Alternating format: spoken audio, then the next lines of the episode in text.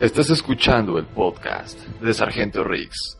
Aquí encontrarás todo lo relacionado con películas, cómics, series animadas y mucho, mucho más. Bienvenido al podcast de Sargento Riggs.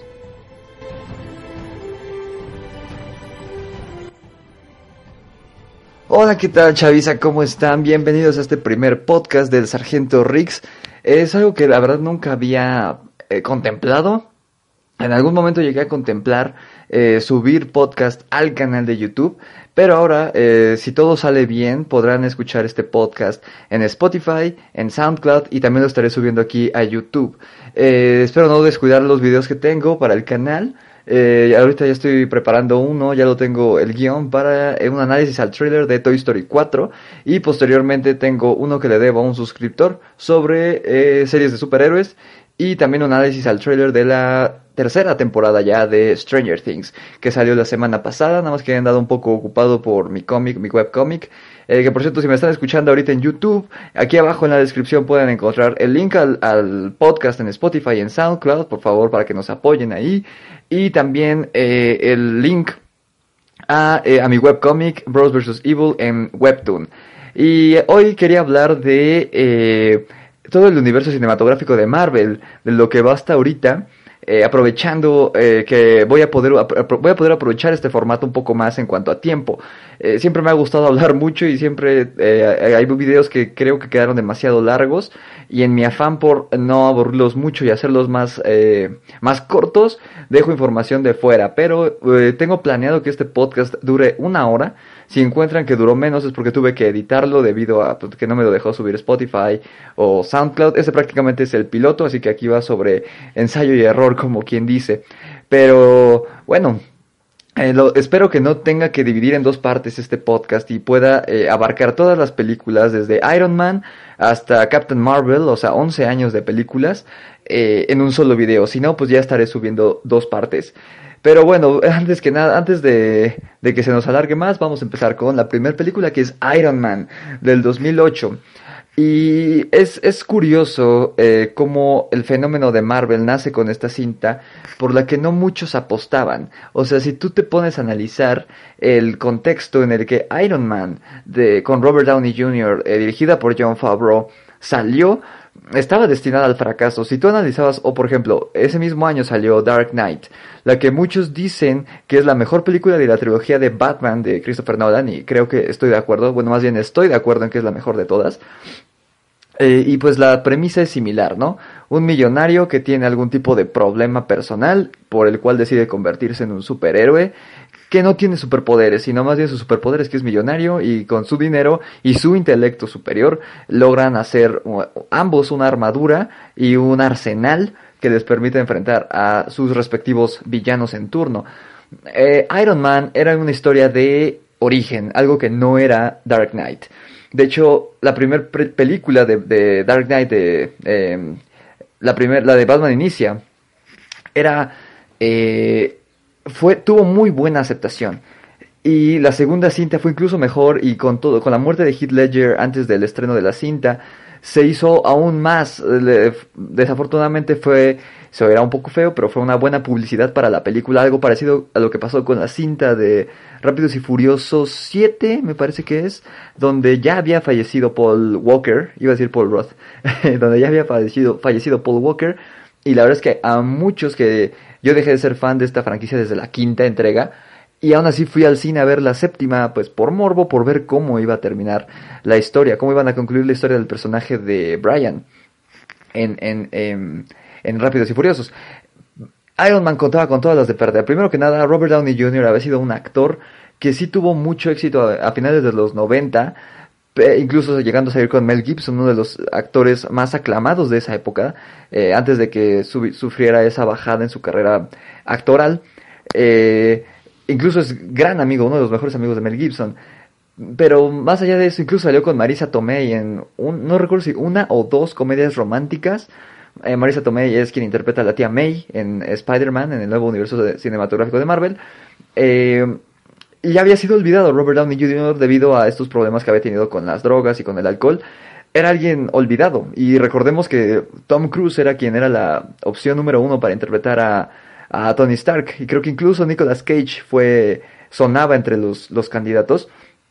Y finalmente se lo dieron a Robert Downey Jr. John Favreau era eh, un director poco conocido en ese entonces, ahora es el gran nombre de Disney y es quien nos trajo no solo Iron Man, sino el tesoro que fue el libro de la selva hace tres años ya y que este año nos trae el gran, eh, la gran versión live action tan esperada de eh, El Rey León. Pero en ese entonces no. Eh, creo que el nombre más grande de ese, de ese elenco estaba, era o de Gwyneth Paltrow o de Jeff Bridges, que es quien interpreta a Obadiah Stein, el villano.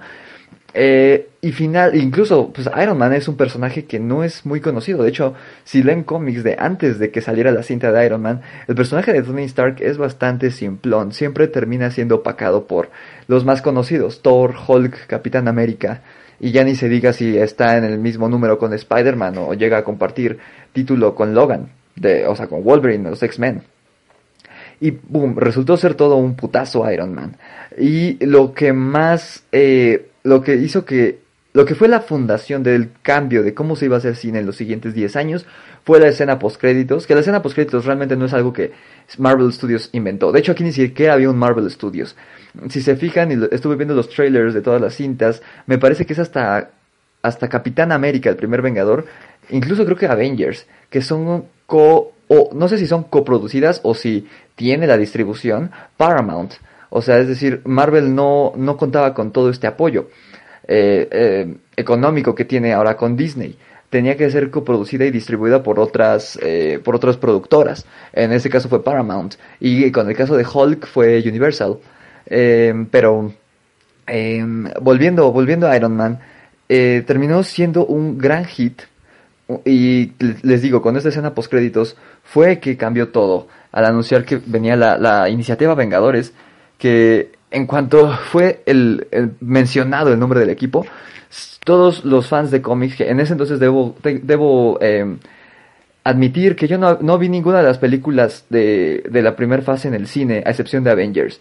Desde Iron Man hasta Capitán América, el primer Vengador, yo no vi ninguna. O sea, yo no nací en, mí no nació el amor por el universo cinematográfico de Marvel con, con, Iron Man. O sea, sí vi Iron Man después de un tiempo y me gustó, pero nada más. No, no se me hacía la gran cosa en un inicio. Y Increíble Hulk, por ejemplo, yo creí que era secuela de la terrible película de Ang Lee, interpretada, protagonizada, perdón, por Eric Bana. Y es así, la vi de niño y se me hizo horrible, aburrida, pesada. Y yo creí que esta era una continuación de eso. Por eso ya no la vi. Y Thor y Capitán América jamás me llamaron la atención. Iron Man 2 tampoco la vi. Y, pero estoy seguro que los fans de cómics en ese instante eso fue una revelación eh, que cambiaría el milenio, eh, hablando del cine comercial. Porque era cuando ya venía el declive del cine de superhéroes. Eh, un año antes de Iron Man terminó la trilogía de Sam Raimi y terminó pues entre comillas porque se la terminaron. Sam Raimi tenía planeada al menos una película más con Tobey Maguire como Spider-Man, eh, cosa que yo de niño siempre esperé y jamás llegó. Eh, la trilogía de Batman ya estaba por la mitad y tardarían otros cuatro años en ver la, el final de esa trilogía de Dark Knight Rises. Em, en fin, la saga de X-Men estaba ya decaída, todavía faltaban varios años para que saliera eh, First Class, que fue como el renacer de la saga de los X-Men. Estaban a un año de, salir de que saliera la que muchos consideran la peor película de X-Men, que es eh, X-Men Origins Wolverine. En fin, Iron Man vino a cambiar todo. Y ese mismo año llega El Increíble Hulk, que fue una película que palideció mucho. Eh, debido, aunque Hulk era un personaje mucho más conocido que Iron Man, Hulk siempre fue como que famoso. Él y, y Spider-Man yo creo que, al menos desde los años 80, eh, gracias a la serie de televisión de Ferriño, yo creo que era la, uno de los personajes más conocidos entre los no conocedores de cómics. Eh, incluso yo llegué a tener muchos juguetes de Hulk antes de tener juguetes, pues, de, no sé, los X-Men. Entonces, eh, traía un elenco bastante bueno, con Tim Roth como el villano. Tim Roth, eh, que aparece en varias películas de Quentin Tarantino, es un gran actor, él interpreta a la abominación. Edward Norton, que es otro gran actor, eh, protagonizando la cinta como Bruce Banner. Y un Hulk que, de CGI que lucía muchísimo mejor que el de la película de Ang Lee. Ese sí lucía horrible, horroroso, espantoso. Y este muchos afirman que incluso se ve mejor, eh, eh, a opinión de muchos fans de, Marvel, que se ve mejor incluso que la versión de Avengers, que en lo personal es la que más me gusta. Y aquí hubo un cambio un poco eh, cuestionable, pero pues si te pones a analizar es que es, el universo cinematográfico de Marvel es un universo aparte a los cómics. Eh, desde Avengers 1, eh, Hulk lo, lo, maquetaron digitalmente para que se pareciera a Mark Ruffalo. Y hemos visto una evolución que no sé si se deba al arco argumental que están tratando de hacer de que Hulk y Bruce Banner son cada vez más una sola persona, o si eh, se debe al, aumento de la tecnología en estos años, pero eh, el, cada vez Hulk se parece más a Mark Ruffalo, a Bruce Banner.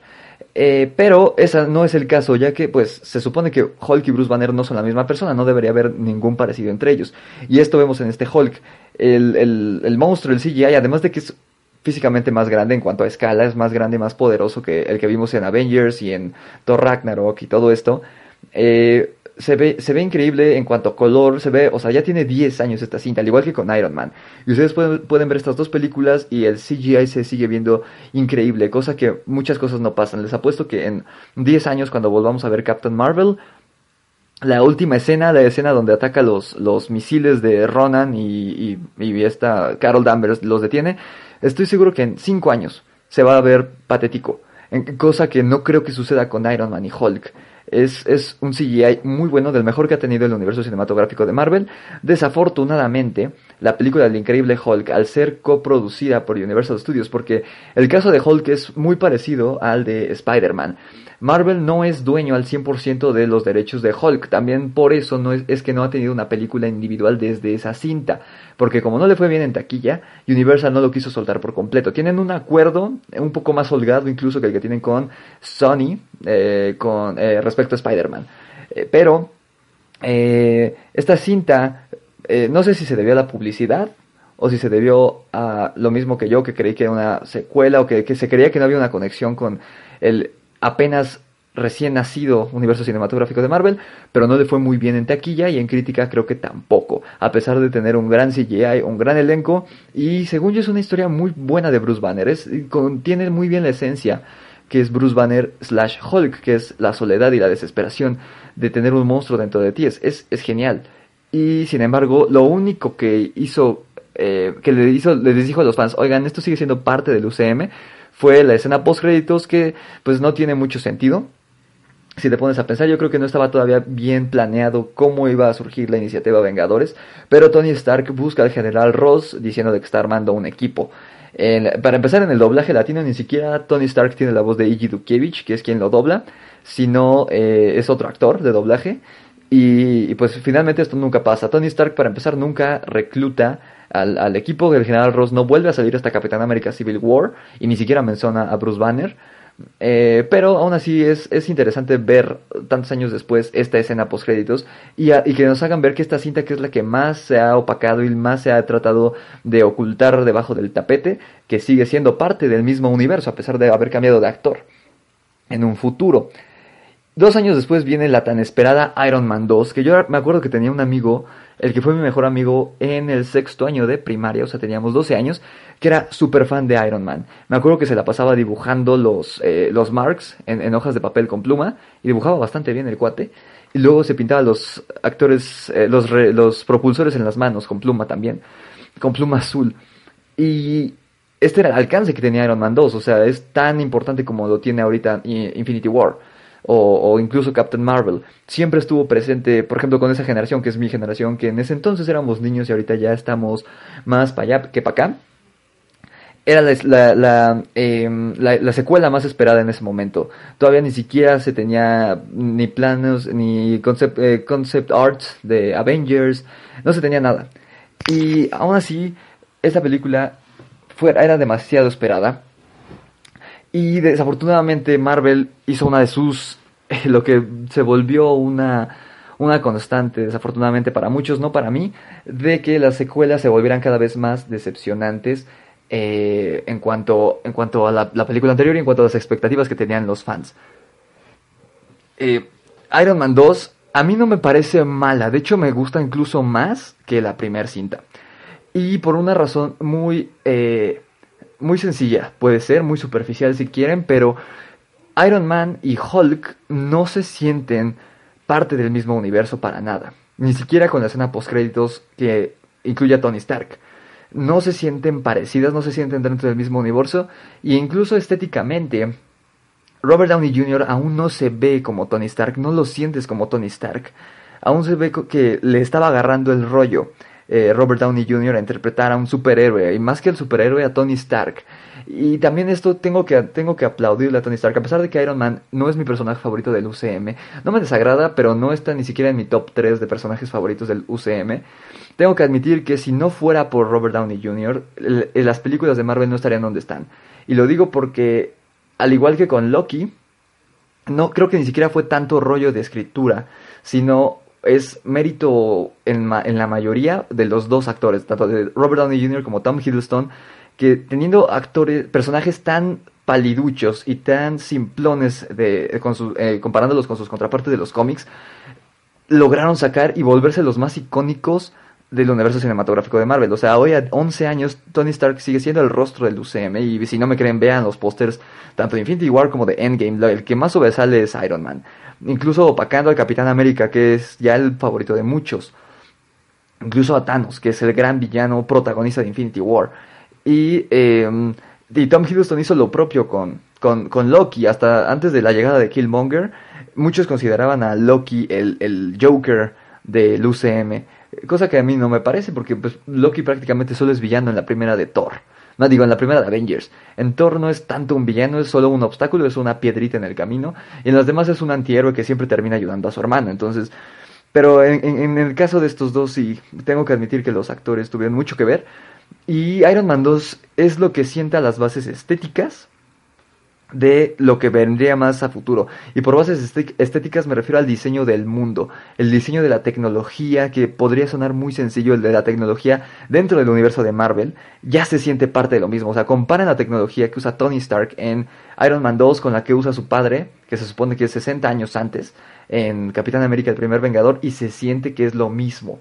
La manera en que, cómo, cómo diseñaron el tercer acto, cómo diseñaron eh, la energía que transmite el tercer acto, todo esto, hasta la, maquinaria, que es como lo más presente en la, en la primera fase del UCM, por eso, es lo que, por eso me gusta tanto. Y además de que empieza a sentar más, más bases para el futuro es en esta, en esta película, cuando vemos la escena post créditos de El martillo de Thor en Nuevo México con Phil Coulson y vemos un eh, como una maqueta de lo que es el escudo de Capitán América, que no sé si aquí ya habían planeado bien que Howard Stark estuviera en la película de Capitán América el primer Vengador y sabemos que Howard fue quien construyó el escudo de Steve. Y aquí tenemos una aparece una maqueta, aparece la relación entre Howard Stark y la fundación de Shield, incluso varios años antes de que saliera la serie de eh, Agente Carter o sea, aquí tenemos muchísimas cosas que sentaron las bases para esta para el universo cinematográfico de Marvel. El villano sí eh, me parece muy bueno y, ha dicho Mickey Rourke que no fue tanto su culpa, sino culpa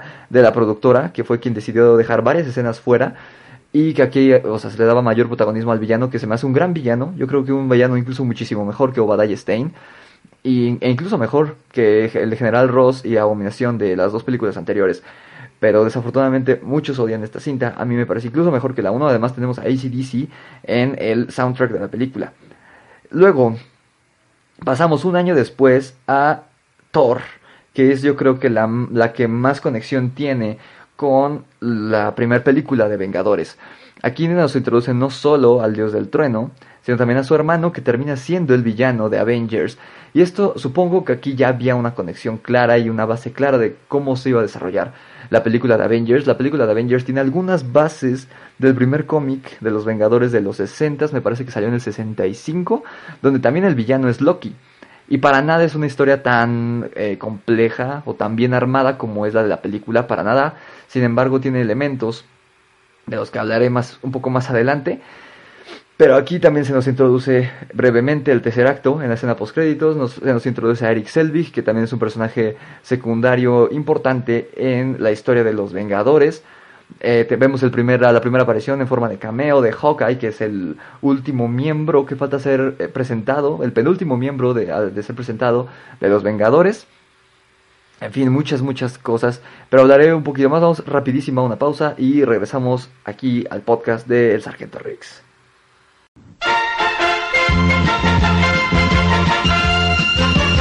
Ya regresamos con el podcast de Sargento Riggs.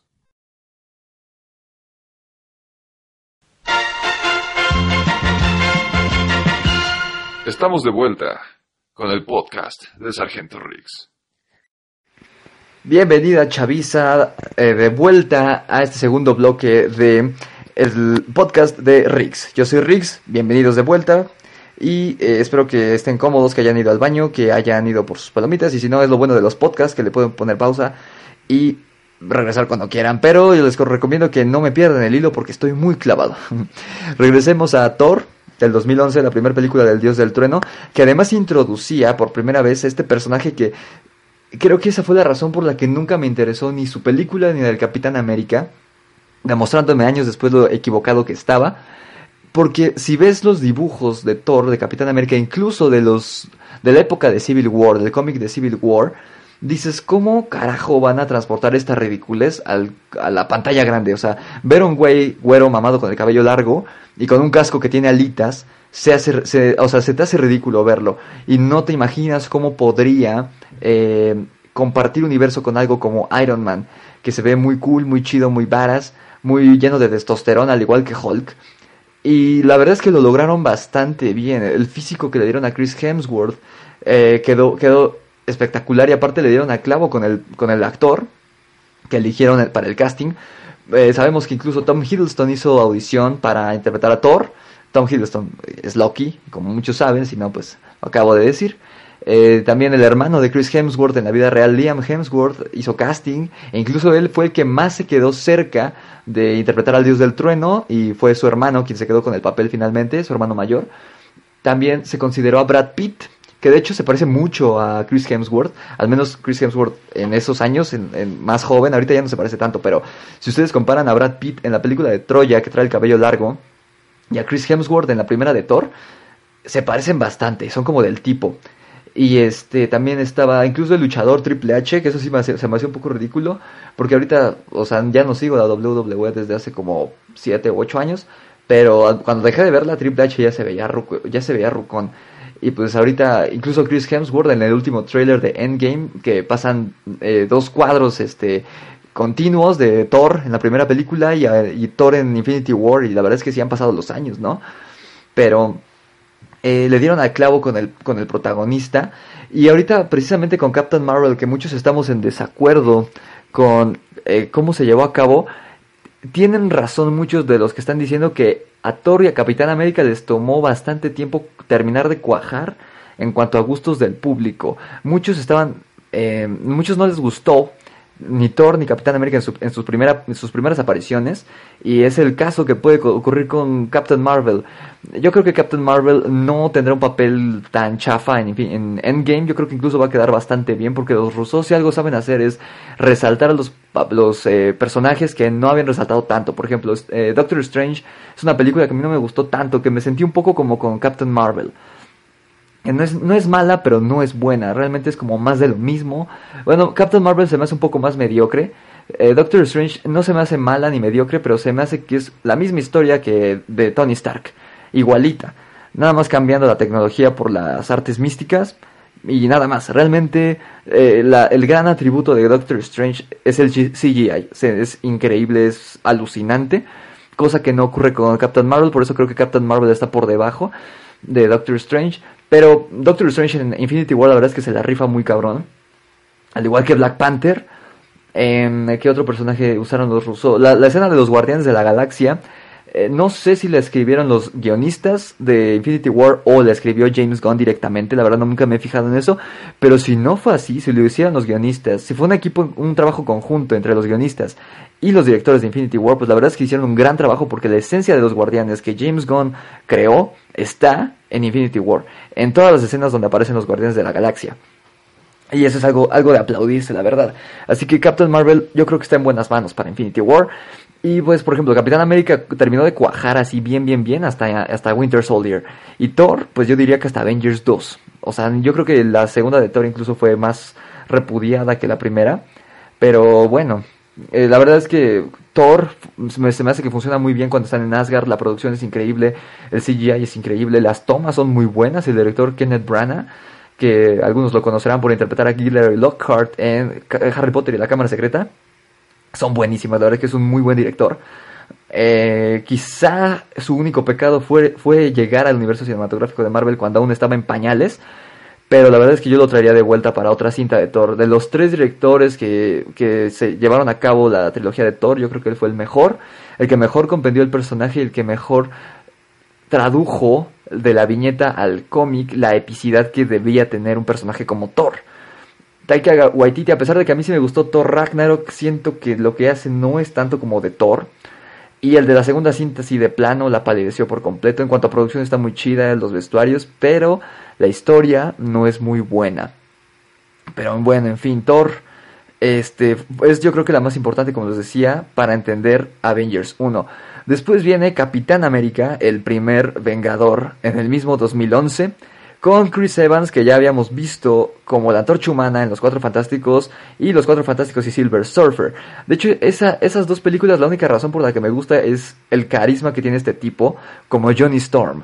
Y por eso yo veía tan difícil eh, la, que interpretara a alguien como el Capitán América.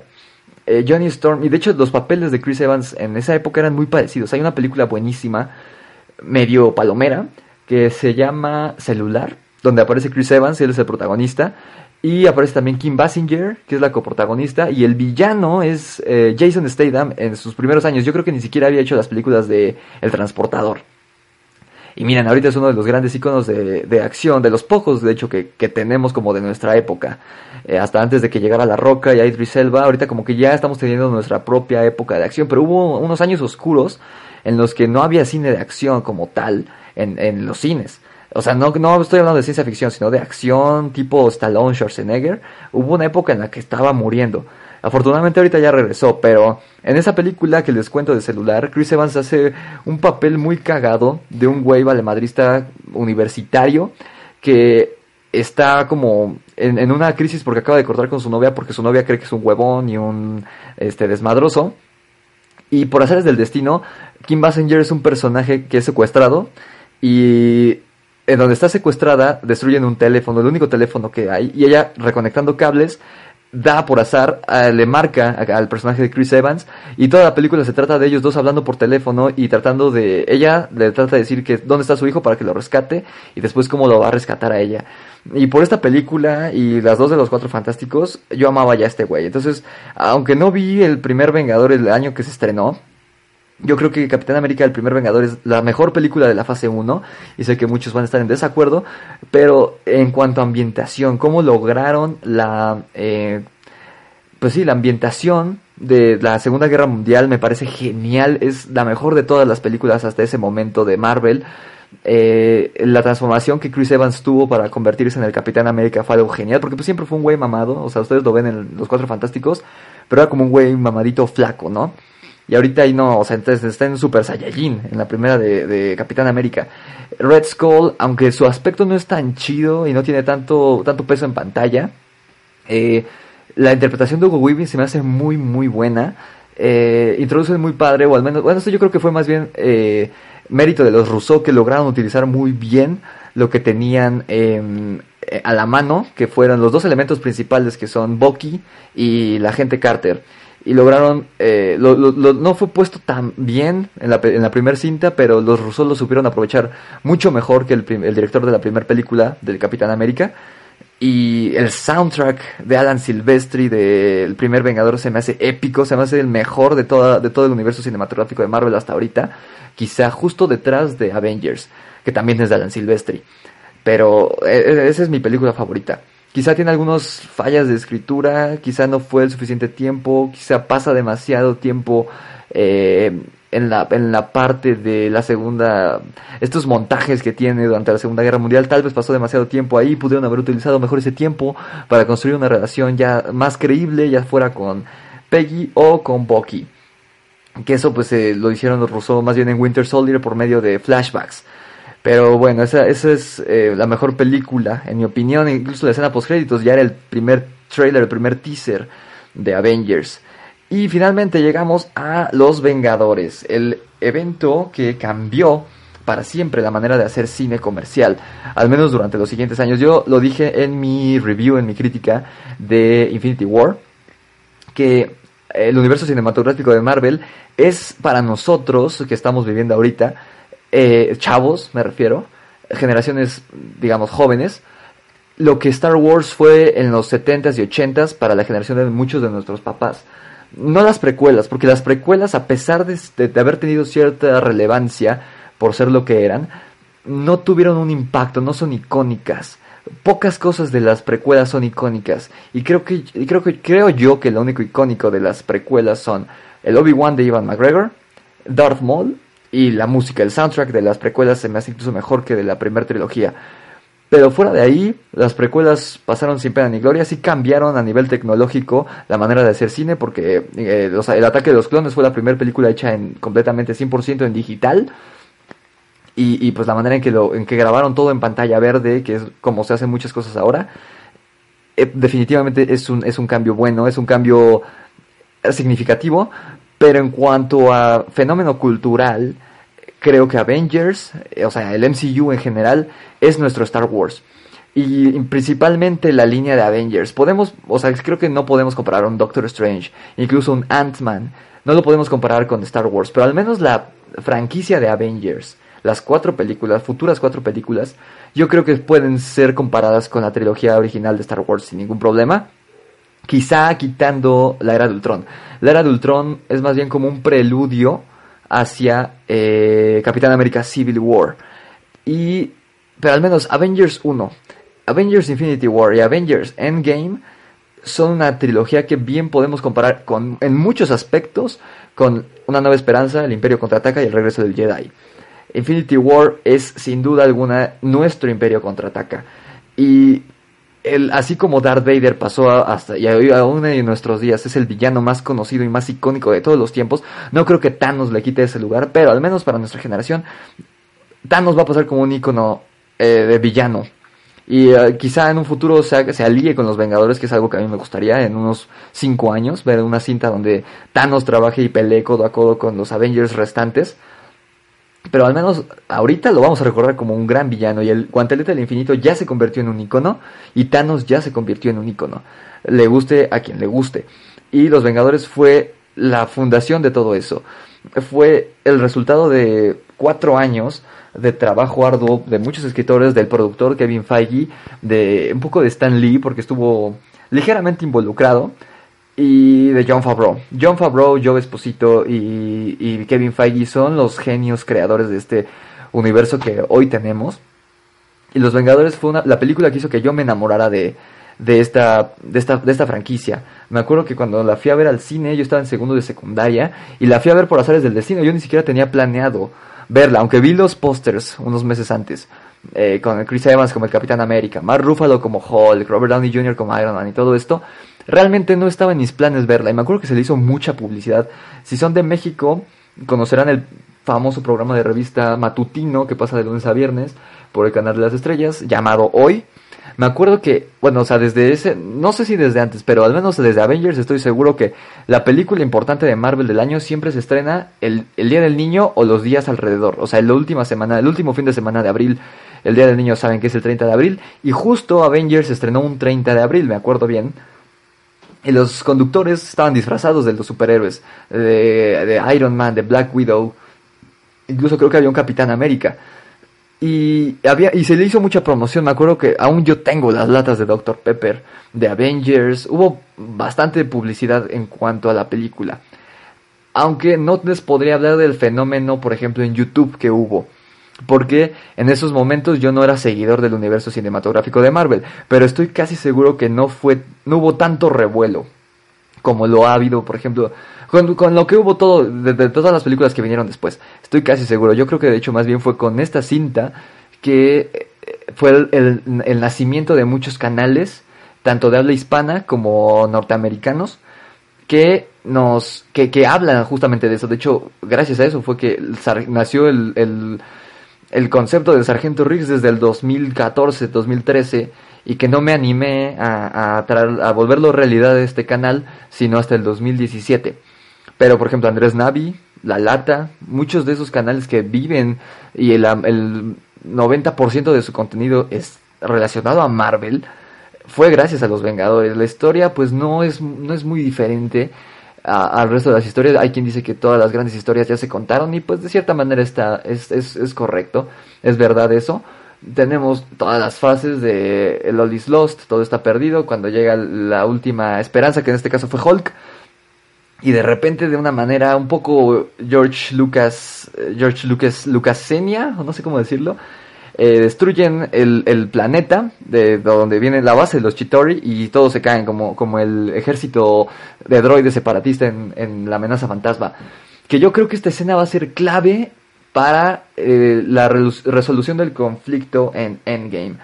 Pero bueno, esto fue lo que cambió todo y sentó las bases eh, y como dice Nick Fury, una promesa de que van a volver. Y en verdad te dejaba ese sentimiento de que no podías dejar de esperar, no podías esperar a ver la siguiente película. Incluso yo sin conocer a Thanos, yo estaba muy emocionado con la escena post créditos y desde ese momento esperé la secuela de Los Vengadores. Y tuvimos que esperar, pues, que, fueron cuatro años para ver la, la secuela de la era de Ultron. Pero este fue sin duda un día que cambió mi vida así como muchos les dirán que están estudiando lo que están estudiando por, no sé, a un, estudiante de cine, les dice que, no sé, que vieron una película de, de este güey de Stanley Kubrick o de Scorsese o de quien sea, eh, yo creo que en ese momento fue que nació el storyteller que hay en mí. Eh, a partir ese día fue un día que cambió mi vida. Ese día yo fui a comprar todas las películas de la fase 1. Un día, antes, un día después, creo, fui a comprarlas y a verlas todas. Desde Iron Man hasta Capitán América, el primer Vengador. Eh, empecé a leer los cómics, compré un, un, compendio que todavía tengo y que voy a tener hasta el día que me muera de Ruco. Eh, que tiene Avengers del 1 al 10 de los 60 eh, edición especial, pasta dura. Y a partir de ahí fue que empecé a leer y a comprar cómics de manera regular. Gracias a las películas de los Vengadores. Empecé a buscar información en internet sobre qué venía después. Eh, empecé, no podía esperar. No, quería más Vengadores, quería más Marvel. Y, eh, o sea, eso fue un gran día para mí. Un, día que de, de esos días que marcan tu vida. Si, viajaran en, mi vida al pasado, como en, Los Padrinos Mágicos viajan en la vida de Crocker, sin duda este fue uno de los días que cambió mi vida para bien. Cosa que fue bueno y fue malo a la vez, porque después nos vino una pequeña decepción al año siguiente. Eh, pues la, la vara estaba puesta muy alta con la película de Avengers. Había sido una película que había revolucionado al fandom, que había revolucionado incluso a Internet y que había revolucionado esto de la cuestión de los spoilers, de las filtraciones, de qué sigue ahora, de las teorías, de todo esto. Ellos lo crearon, ellos lo iniciaron, al menos le, dieron este gran empuje para que se volviera viral y que ahora todo, hasta la mm, historia más estúpida como Five Nights at Freddy's, tiene fanfictions y tiene teorías y tiene todo esto, fue gracias a Avengers. La vara estaba tan alta que todos estábamos esperando que seguía. Y un año después llega la que muchos consideran la peor película del universo cinematográfico de Marvel y es Iron Man 3. Dirigida por Shane Black, que es un nombre al que yo le debo bastante, porque Shane Black es una figura muy recurrente en el cine de acción de los años 80. Escribió la, la, la cuatrología, la tetralogía de Arma Mortal. Si no saben qué es Arma Mortal, es la saga de películas interpretada, protagonizada, perdón, por Mel Gibson y Danny Glover. Mel Gibson es el sargento Riggs, así que gracias a este tipo, si no, si este tipo no hubiera nacido, mi canal se llamaría de otra manera. Entonces, este también dirigió, me parece que se llama Kiss Kiss Bang Bang o Kiss Bang Bang, no me acuerdo cómo, también con Robert Downey Jr. Y el trailer se veía épico, me acuerdo cuando lo vimos, todavía no, no, no había esta espectacularidad al, alrededor de los trailers y teasers y la Comic Con que hay ahora en cuanto a Marvel. Pero el trailer se veía épico. Veíamos a las armaduras de Iron Man explotando, la voz en off de Ben Kingsley como el mandarín, voz en off de repente de Tony Stark, todo destruido en el fondo del agua. Y cuando llegó la hora de la película, puta, todos queríamos llorar. Pero vamos a hablar de eso un poco más adelante. Vamos a otra, a la segunda pausa del programa. Vayan al baño, vayan por unas palomitas, por unas papas y regresamos.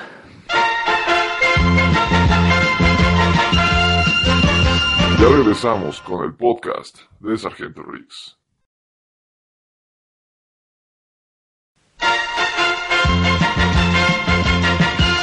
Estamos de vuelta con el podcast de Sargento Riggs. ¿Qué onda, Chavisa? Bienvenidos de vuelta al tercer bloque del podcast de Rix, este primer, eh, esta primera emisión, este piloto. Espero que les esté gustando mucho, yo lo estoy disfrutando mucho. Y eh, vámonos recios, que ya nos queda poco tiempo de programa y espero no tener que dividir esto en dos partes. Pero hablando de Iron Man 3, yo eh, eh, eh, he tratado de ver periódica y puntualmente cada película del universo cinematográfico de Marvel el día del estreno, por lo menos el viernes, porque sabemos que las cosas han cambiado, incluso en eso cambió Marvel las cosas. Con Avengers, recordemos que aquí en México se estrenó una semana antes que en Estados Unidos. Decían en esos momentos que por la piratería que hay en México, desafortunadamente, es uno de los países, junto con Japón y China, que más piratería consumen. Bueno, consumimos porque pues todos hemos recurrido a la piratería de una u otra manera en bastantes medios. Y eh, esto provocó que las películas se estrenaran antes, una semana antes. Y fue un desmadre que se ha jalado hasta la fecha. Creo que Infinity War es la primera cinta que no hace esto, al menos de Marvel. Eh, por me acuerdo que Spider-Man, Amazing Spider-Man 2 se estrenó como un, casi un mes antes que en Estados Unidos, aquí en México. La era de Ultron se estrenó primero en Argentina, luego aquí en México y luego en Estados Unidos y se hizo un desmadre con los spoilers en internet. Yo me spoileé de varias cosas de Avengers 2. Pero, pero casi todas las he visto, al menos el primer fin de semana de estreno, hablando del viernes, aunque se estrenan en jueves, pues al menos el viernes trato de ver las películas.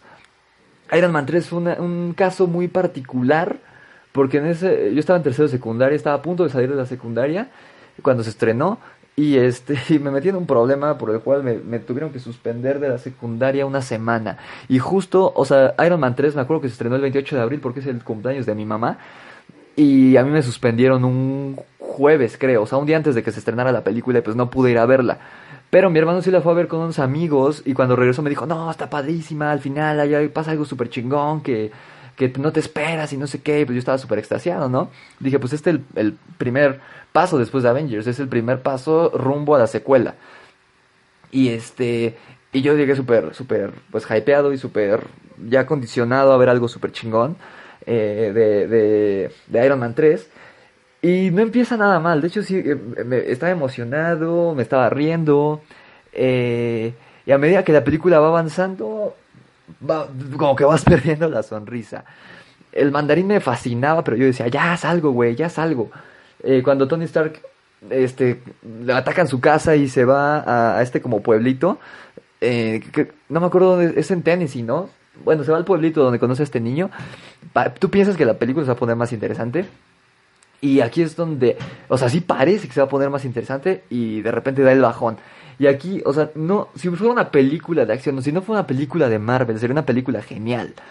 Eh, porque así, o sea, si ustedes ven la, trilogía, o bueno, las cuatro de, Arma Mortal, principalmente la trilogía, porque la cuarta es un poco distinta, pero si ven cualquier película de Arma Mortal que dirigió este tipo, Shane Black, tiene como la misma estructura. De hecho, hay un, hay un video en YouTube que no sé si todavía exista, que comparan incluso escena con escena de Arma Mortal 2 y Iron Man 3 y sí, como que incluso el final se parece mucho. Las dos eh, peleas de finales de Arma Mortal 2 y Iron Man 3 se desarrollan en un, en un, en un puerto donde están descargando mercancía de, como en Iron Man 3, donde ahí enfrentan al villano el héroe blanco, eh, que respectivamente son Robert Downey Jr. y Mel Gibson en Arma Mortal, y su compañero negro, que son respectivamente Don Cheadle, como, como bueno, aquí ya no es War Machine, aquí es Iron Patriot, y eh, Danny Glover hay muchas cosas que atacan la casa del protagonista. En, Arma Mortal 2 hacen mierda el camper de, de Riggs.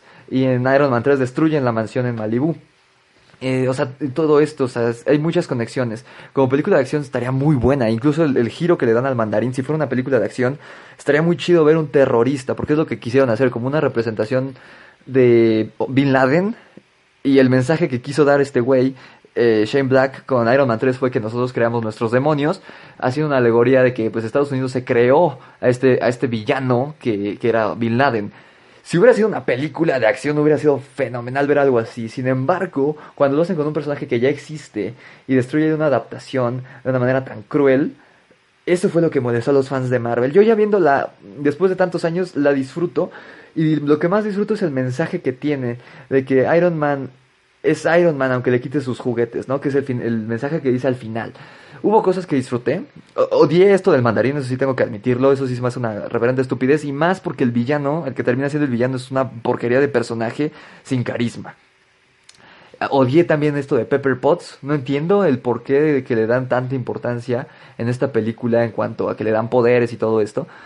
Y se me hace, se hace como que tonto, se me hace algo que no te planean, plantean en toda la película, entonces ¿por qué ponerlo al final? Como que te saca de, de, pues te saca de pedo, te saca del mundo ficcional que uno trata de crear cuando te cuentan una historia, ¿no? Eh, pero hubo cosas que disfruté. Eh, lo que más disfruté, yo creo, primero que nada fue el, el Iron Patriot, que yo creo que es mi armadura favorita de Iron Man. De hecho, cuando estuve viendo las fotos del set antes de que se estrenara, yo dije, no mames, va a salir Capitán América con una armadura de Iron Man. Y no, ya después leí que Iron Patriot era Norman Osborn en los cómics y dije, ah, pero no va a salir Norman Osborn. Ya después vi que era War Machine y todo este rollo, ¿no? Y aún así me, encanta el aspecto de Iron Patriot. De hecho tengo mi figura de Iron Patriot de 12 pulgadas y siempre, siempre voy a buscar mi Marvel Legends de Iron Patriot por toda la vida hasta que lo consiga. Eh, ¿Qué otra cosa disfruté de Iron Man 3? Em, el, no, ¿qué otra? Pues nada más, prácticamente. Sí, creo que es lo, único que disfruté de Iron Man 3. Ra- uh, Hay muchas cosas malas. O sea, el hecho de que Tony no se ponga la armadura prácticamente ninguna vez, ni una sola vez en la película, me parece decepcionante. Eh, pero bueno, eh, termina Iron Man 3, la escena post créditos incluso es, yo creo que la peor que hemos tenido, incluso peor que la de Spider-Man Homecoming. La de Spider-Man Homecoming por lo menos fue en tono de broma, pero la de la de Iron Man 3 es horrible, es aburridísima. Está, es- sí, la verdad es que en muchos aspectos es la peor película de Marvel, es la peor adaptación, es así sin duda. Pero bueno, incluso la considero peor que Captain Marvel, pero como película no es tan mala, es, es mala como película de Marvel. Después, el mismo año, en octubre me parece, o principios de noviembre, llega Thor, Un Mundo Oscuro, una película que yo en lo personal prefería y esperaba más que eh, Iron Man 3. Porque como saben, mi personaje favorito del universo cinematográfico de Marvel es Capitán América. En segundo lugar, Thor. En un tercer lugar ya está el Hombre Araña. Y hasta el cuarto llegaré a Iron Man. Pero eh, con Thor Un Mundo Oscuro me acuerdo que mi hype sí fue mucho. Desde el trailer dije, este pedo está más oscuro, está mejor que la primera película. Eh, Chris Hemsworth se ve mucho mejor. eh, Porque ya en Thor como que se ve raro, como que ya no parece Thor. Pero en, en, en esta se ve muy chido. El villano no se veía mal. Eh, ¿Qué otra cosa me llamó? Eh, regresaba Loki y aparte aquí parecía en el trailer... Que sí es lo que pasó, ahí no, el trailer no nos engañó, iban a ser equipo Thor y Loki para, eh, para resolver el conflicto que se presentaba en el trailer de el, el- esto del Ether y los elfos oscuros. Y me acuerdo que hasta bajé el juego de celular, yo no so- odio los juegos de celular, e incluso bajé el juego de Thor Un Mundo Oscuro para mi iPhone en esa época. Y cuando llegué al cine, la verdad es que yo sí disfruté mucho Thor Un Mundo Oscuro, muchísimo más que Iron Man 3. Para empezar porque me encantan estos mundos nórdicos, o sea, esta escena donde vemos a Thor que está yendo mundo por mundo con sus amigos defendiendo todos los reinos. Eh, me, me encantó la ambientación que le dieron, se me hace muy Señor de los Anillos, está padrísimo, la música, desde la primera película se me olvidó mencionarlo, el soundtrack de Thor me parece hermoso, Eh, no tanto como el de Capitán América, pero es muy bueno. Eh, la producción es genial. Natalie Portman, en esta sí se siente de más. En la primera no. En la primera como que sí termina encajando bien con lo que es la historia. Muy el estilo de Hércules, de Disney.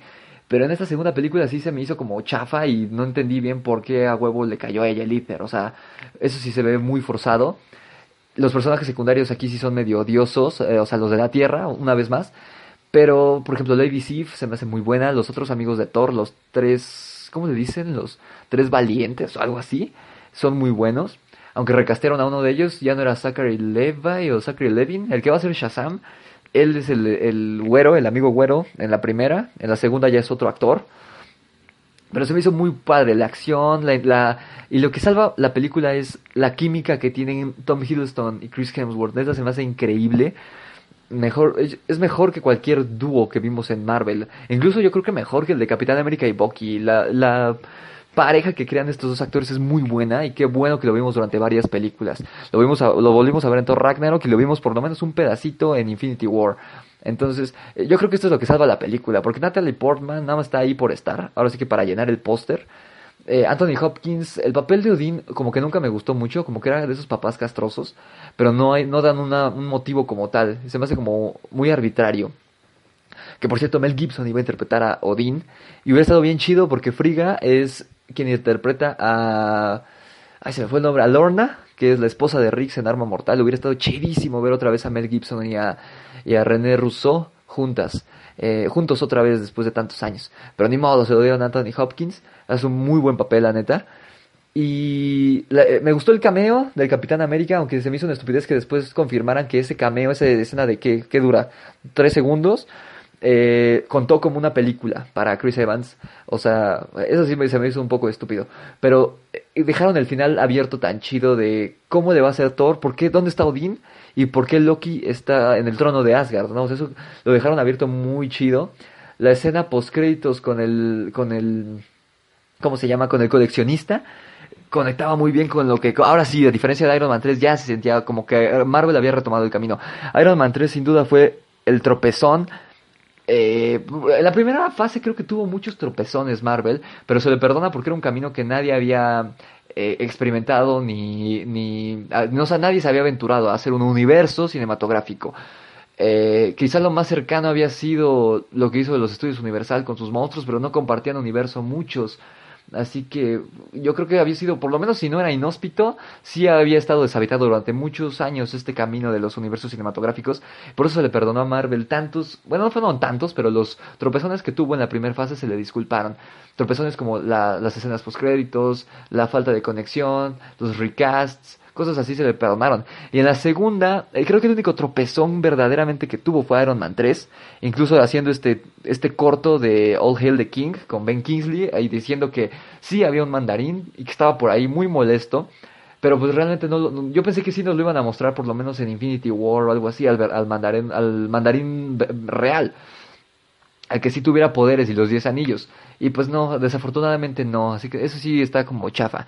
Pero todo un mundo oscuro, si tuvo un acierto fue ese, eh, que conectó muy bien otra vez, eh, cosa que Iron Man 3 no hizo con el universo cinematográfico de Marvel.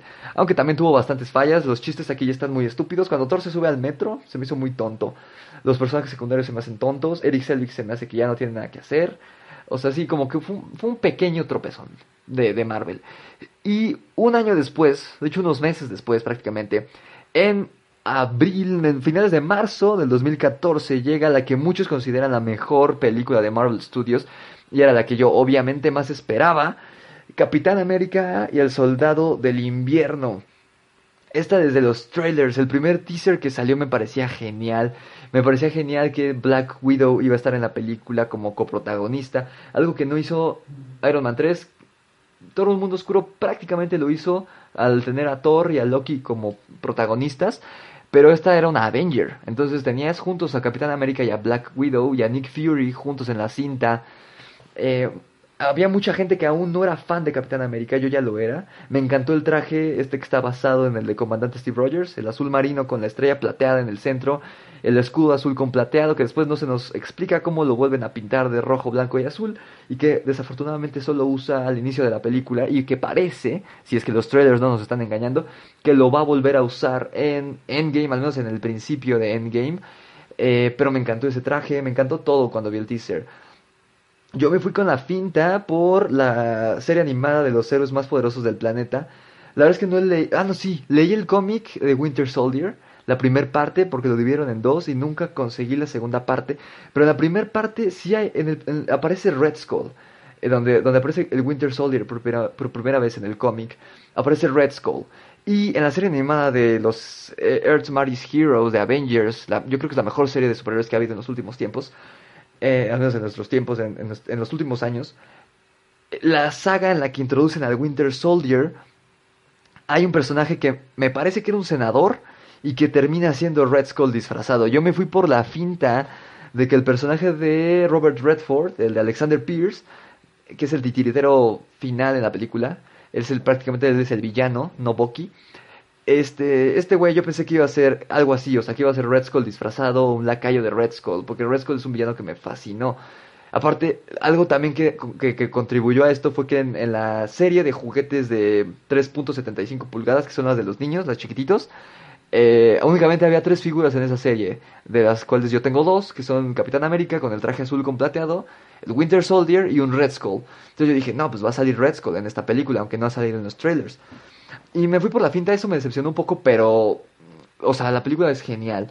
Eh, los rusos la verdad es que hacen un, un trabajo incluso mejor que los de la primera película a diferencia de la primera, esta no tiene como que partes aburridas y algo, yo creo que lo, lo que el mayor acierto que tienen los Rousseau y que lo demostraron desde ese año, en 2014, es que saben utilizar muy bien todos los recursos argumentales que tienen a la mano. Algo que pudo haber ya no eh, haber tenido ninguna repercusión en el futuro, como Peggy Carter, la vuelven a usar aquí. Me acuerdo que en la película de Ultimate Avengers, una, película animada eh, que cuenta el origen de los Vengadores, como de principios de los 2000, Bucky termina casado con, eh, con Peggy. Y aquí no, aquí no sabemos con quién se casó Peggy, pero sigue viva, nada más que tiene Alzheimer, no se acuerda bien de Steve. O sea, ya está, ya, o sea, no puede ya convivir con Steve. Y esto es como una alegoría chida de que lo único que, o sea, lo único que amarraba a Steve, o sea, al pasado, que era pues prácticamente lo único que, queda el único recuerdo que tenía de su vida anterior, pues ya se le, se le está yendo, ¿no? Se está borrando. Y esto cambia cuando eh, encuentra al Winter Soldier y descubre que el Winter Soldier es Bucky, su mejor amigo. Y la escena de flashback que tenemos, esta frase de que yo voy a estar contigo hasta el final, que tienen los dos, que es muy recurrente en la película y es buenísima esa, esa, esa línea. En inglés soy incluso mejor que I, will be, I'll be with you till the end of the line. Está padrísimo y cuando se lo dice Bucky, siendo Bucky, a Steve Rogers, antes de tener los poderes, y luego se lo dice al final de la película Steve a Bucky, y esto es lo que lo hace volver en sí, me parece genial. La película es maravillosa. Es, se me hace lo más cercano que Marvel ha hecho a lo que Nolan hizo con El Caballero de la Noche. En cuanto a tinte, en cuanto, o sea, tinte de la película, la fotografía está genial, la adaptación, la adaptación es genial. O sea, la película de Winter Soldier es muchísimo mejor que el cómic de Winter Soldier. Y la escena opening donde Steve derrota a todos los güeyes de Hydra en el barco que, está que tiene secuestrado, de Shield, es genial, es, es, es, Batman. O sea, el Capitán América, muchos lo criticaron en la primera de Avengers que no es el super soldado, sino es el super, el super acróbata. Y aquí no, aquí vemos que sí sabe dar madrazos. Y es algo que explicó Chris Evans en una entrevista que en los 40 pues no había mucha como forma de pelear más que el boxeo. Por eso la forma de pelear en la primera cinta es como un poco básica. Pero a partir de esa, Capitán América usa varios, varios movimientos de artes marciales y se ven padrísimo. De hecho, el villano, el primer villano que enfrenta en la cinta, el villano menor de Batroc, que es interpretado por el ex campeón de la UFC, George St. Pierre. Eh, o sea, ese villano en los cómics sesenteros del Capitán América es ridículo, a más no poder. Parece Waluigi. Y aquí lo hacen ver genial. Y cuando el Capitán América habla en francés y se quita el casco y se madre a este güey, está padrísimo. Y el, como deja como el final abierto de qué va a pasar con Bucky. Está padre. Y le llega la escena post créditos. Que sería la última conexión que tendríamos eh, por varios meses de con Avengers la era de Ultron que se nos mostró por primera vez a los hermanos Maximoff a Pietro y Wanda y un personaje que me parece genial y que me parece una cagada por completa de Marvel Studios que lo hayan desperdiciado que es este el Baron Stroker que aparte es un actorazo, no se me fue el nombre ahorita del cuate que lo interpreta, pero es un actorazazazazo. Y lástima que lo decepcionaron nada más al, inicio de la era de Ultron. Pero, eh, chavos, estoy viendo ahorita ya el tiempo. Ya se nos acabó el tiempo por hoy. Sí, lo voy a tener que dividir en dos partes. Nos quedamos con Captain America de Winter Soldier. Y en la siguiente emisión, en el siguiente podcast, vamos a estar hablando a partir de Guardianes de la Galaxia hasta Captain Marvel. Espero que les haya gustado mucho este primer podcast, este experimento, este piloto. Yo soy Riz y nos escuchamos a la próxima. Que tengan una buena semana.